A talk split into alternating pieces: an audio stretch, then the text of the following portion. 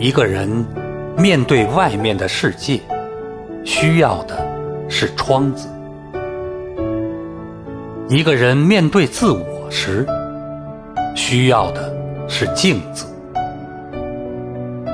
通过窗子，能看见世界的明亮；使用镜子，能看见自己的污点。